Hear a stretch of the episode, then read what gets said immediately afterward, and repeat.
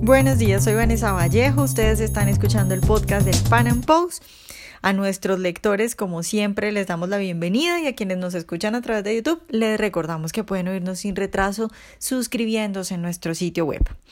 Cuando Sebastián Piñera, el actual presidente de Chile, anunció su gabinete, varias fueron las buenas noticias que nos llegaron a los liberales.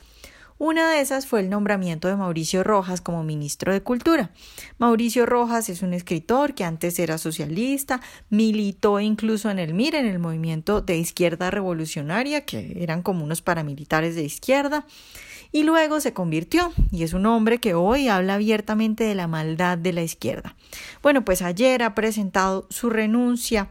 al Ministerio de Cultura ante las presiones de la izquierda por unas declaraciones que hizo hace algunos años, por unos escritos que están en uno de sus libros. Hoy vamos a hablar de eso y de lo que significa que Piñera, el presidente Piñera, acepte la renuncia y salga a congraciarse con la izquierda. Nuestro invitado de hoy es Javier Silva, administrador público de la Universidad de Chile y magíster en comunicación política, quien escribe para diferentes medios y es gestor de desarrollo y Proyectos de la Fundación Ciudadano Austral. Javier, buenos días y de nuevo muchas gracias por estar con nosotros. Hola Vanessa, ¿cómo estás? Un saludo nuevamente a todos los auditores del podcast del Panam Post.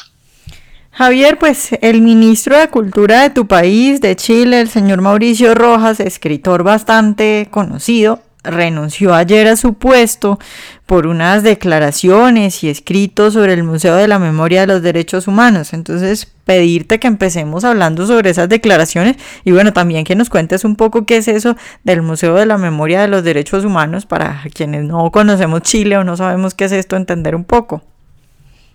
Bueno, Vanessa, en primer lugar dar cuenta que el Museo de la Memoria es una institución que existe en nuestro país desde algunos años atrás, que es una institución privada, pero que recibe bastantes recursos públicos y cuyo objetivo es mostrar eh, las violaciones, los atropellos a los derechos humanos que sucedieron en Chile, pero solo a partir del 11 de septiembre de 1973 hasta el 11 de marzo de 1990. ¿Y por qué estas fechas? Porque son las fechas en las cuales gobernó lo que nosotros hemos denominado ya en podcasts anteriores, el gobierno burocrático autoritario de Augusto Pinochet. Por tanto, se trata de un museo que lo que busca, y, en eso eh, el nombre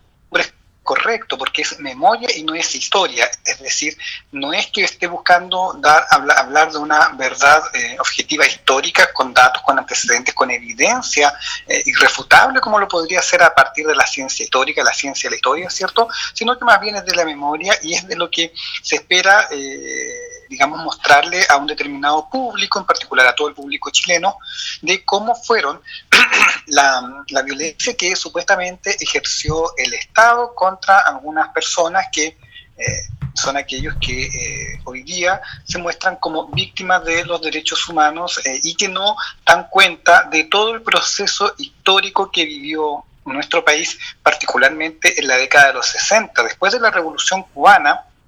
hay que entender que eh, el, comunismo y el marxismo en general buscaba expandirse por todo el continente y uno de ellos fue justamente nuestro país, Chile. Eh, en Chile se da un caso muy particular, porque el presidente marxista que tuvimos, eh, Salvador Allende, asume por el voto democrático de manera constitucional. Pero hay que dar cuenta que el año 1967, es decir, tres años antes de que asuma, en este caso, Salvador Allende, se realiza un congreso del Partido Socialista en una ciudad del sur de Chile, donde se determina en la proclama, en resolución final, que la vía armada era una vía legítima para hacerse del poder. Y eso es bien claro, porque nos vamos a dar cuenta que previo al año 73 teníamos una izquierda, unas fuerzas socialistas que no estaban renunciando a la vía armada, por el contrario, sino que la reafirmaban como una vía legítima de hacerse poder. Es decir, la violencia política de la que hace, de lo que busca mostrar este museo entre el 73 y el 90, no da cuenta justamente del contexto histórico que rodeó a nuestro país en aquella época. Y en ese sentido, Mauricio Rojas, hace dos años, escribió un libro junto con el actual ministro de Relaciones Exteriores, Roberto Ampuero, donde conversan respecto justamente a la naturaleza y el alcance de este museo. Y Mauricio Rojas dirá entonces en el libro que el museo es sino una parafernalia, una puesta en escena de lo que había sucedido en aquella época que no permite dar cuenta de realmente lo que buscaba la izquierda, violencia, los terroristas que estaban asediando a nuestro país a partir más o menos de la década de los 70, el inicio de los 70 y un poco antes también, y que este museo no recoge aquello, sino que recoge una parcialidad de la historia. Esa es la polémica y el ministro había asumido hace cuatro días atrás y durante todo el fin de semana pasó eh, la izquierda, empezó a presionar al presidente Piñera para que eh, tomara posiciones respecto a esta declaración y finalmente Mauricio Rojas, eh, quizás en un tema de, de, ceder a esta presión de la izquierda o también para no, perjudicar al gobierno de Sebastián Piñera y Sebastián Piñera para no verse perjudicado con la baja de encuesta que ha venido ya desde un par de semanas a esta parte bajando, descendiendo en la aprobación, decidió entonces Mauricio Rojas dar un paso al costado y renunciar, eh, dadas estas declaraciones que no tienen nada de polémico, sino que simplemente lo que está buscando es mostrar que en Chile la violencia política no parte con el gobierno burocrático autoritario de Augusto Pinochet, sino que parte mucho antes en el, en el contexto de la Guerra Fría. Por supuesto que nosotros en nuestra historia patria tenemos muchos más actos de violencia política en el siglo XIX, el inicio del siglo XX, pero si lo queremos poner en el contexto de la Guerra Fría, que es justamente donde se da esta lucha capitalista versus marxismo, no parte la violencia política y no parte tampoco de parte del Estado eh, el 11 de septiembre del 73, sino que son los grupos armados, violentistas, terroristas, que años antes ya habían eh, establecido que la vía armada era una vía legítima para hacerse del poder. Javier, hablemos un poco de la respuesta de Piñera o del comportamiento de Piñera referente a estas críticas, porque acá tengo, por ejemplo, dijo, no compartimos sus opiniones y declaraciones respecto al sentido y la misión del Museo de la Memoria, que recoge los testimonios, las vivencias, las evidencias y las enseñanzas de un periodo oscuro de nuestro país. Estas declaraciones del señor Piñera, ¿tú qué crees? ¿Que dan cuenta de lo ocurrido hacia el centro que está? De, lo tibio que es. Eh. A, mí me, a mí me llama mucho la atención porque Mauricio Roja ha escrito libros sobre Piñera, le escribió una biografía o una, un, relato sobre los cuatro años que él estuvo, fue presidente los últimos cuatro años. Entonces me extraña de Piñera o extraña del presidente Piñera que no haya leído un libro de quien le escribió un libro. Es decir, eh, yo no, no, podría yo invitar a alguien a, sumarme a mi gabinete sin haber leído lo que, lo que escribió, es decir, no, no conoce sus pensamientos. Eh, y en eso claramente hay una señal de ceder y de ceder efectivamente hacia una presión de la izquierda que lo que está buscando es hacer, es pautear al gobierno en determinadas áreas y en algo que a Chile todavía divide, en eso estamos de acuerdo, que es la época entre el 73 y el 90. Y en eso el museo no a terminar o a sanar esas heridas del pasado. Eh, y en esto quisiera hacer un poco de comparación, por ejemplo, con lo que pasa con otros museos en el mundo, porque aquí en Chile se habla mucho que, claro, no se contextualiza Auschwitz, no se contextualizan otros museos, pero por ejemplo, uno va al Museo del Gulag en Moscú y uno puede ver efectivamente eh, con datos empíricos, son, son, son, museos de historia. El Museo del Alzamiento de Varsovia, en Varsovia, es un museo de historia, hay antecedentes, hay cartas, hay, hay resoluciones de la ocupación soviética, de la ocupación nazi, muestran eh, la opresión del totalitarismo en contra del pueblo polaco, lo mismo en Auschwitz. Aquí en Chile es un museo de la memoria, es un museo testimonial y entendemos que la memoria eh, en sí no es, eh, no es hacer historia, eh, que, que, parezca un diario no es que parezca algo en una, una, carta al diario o en una noticia en un diario no es historia. Las historias, lo dirá el historiador Víctor Farías, también historiador respecto al periodo de, de Salvador Allende, la historia son los documentos oficiales, son los, las comunicaciones oficiales. Ahí uno puede hacer historia y trazar de verdad el comportamiento de los protagonistas.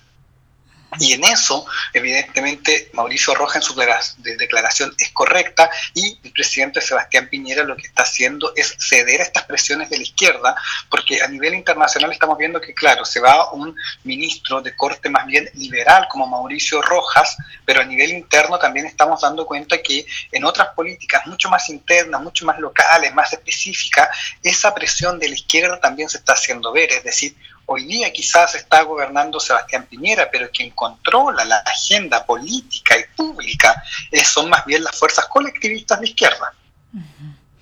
Javier, hablemos un poco de quién es Mauricio Rojas, de pronto para los que no lo conozcan eh, y la relación que puede tener él con este tema en particular.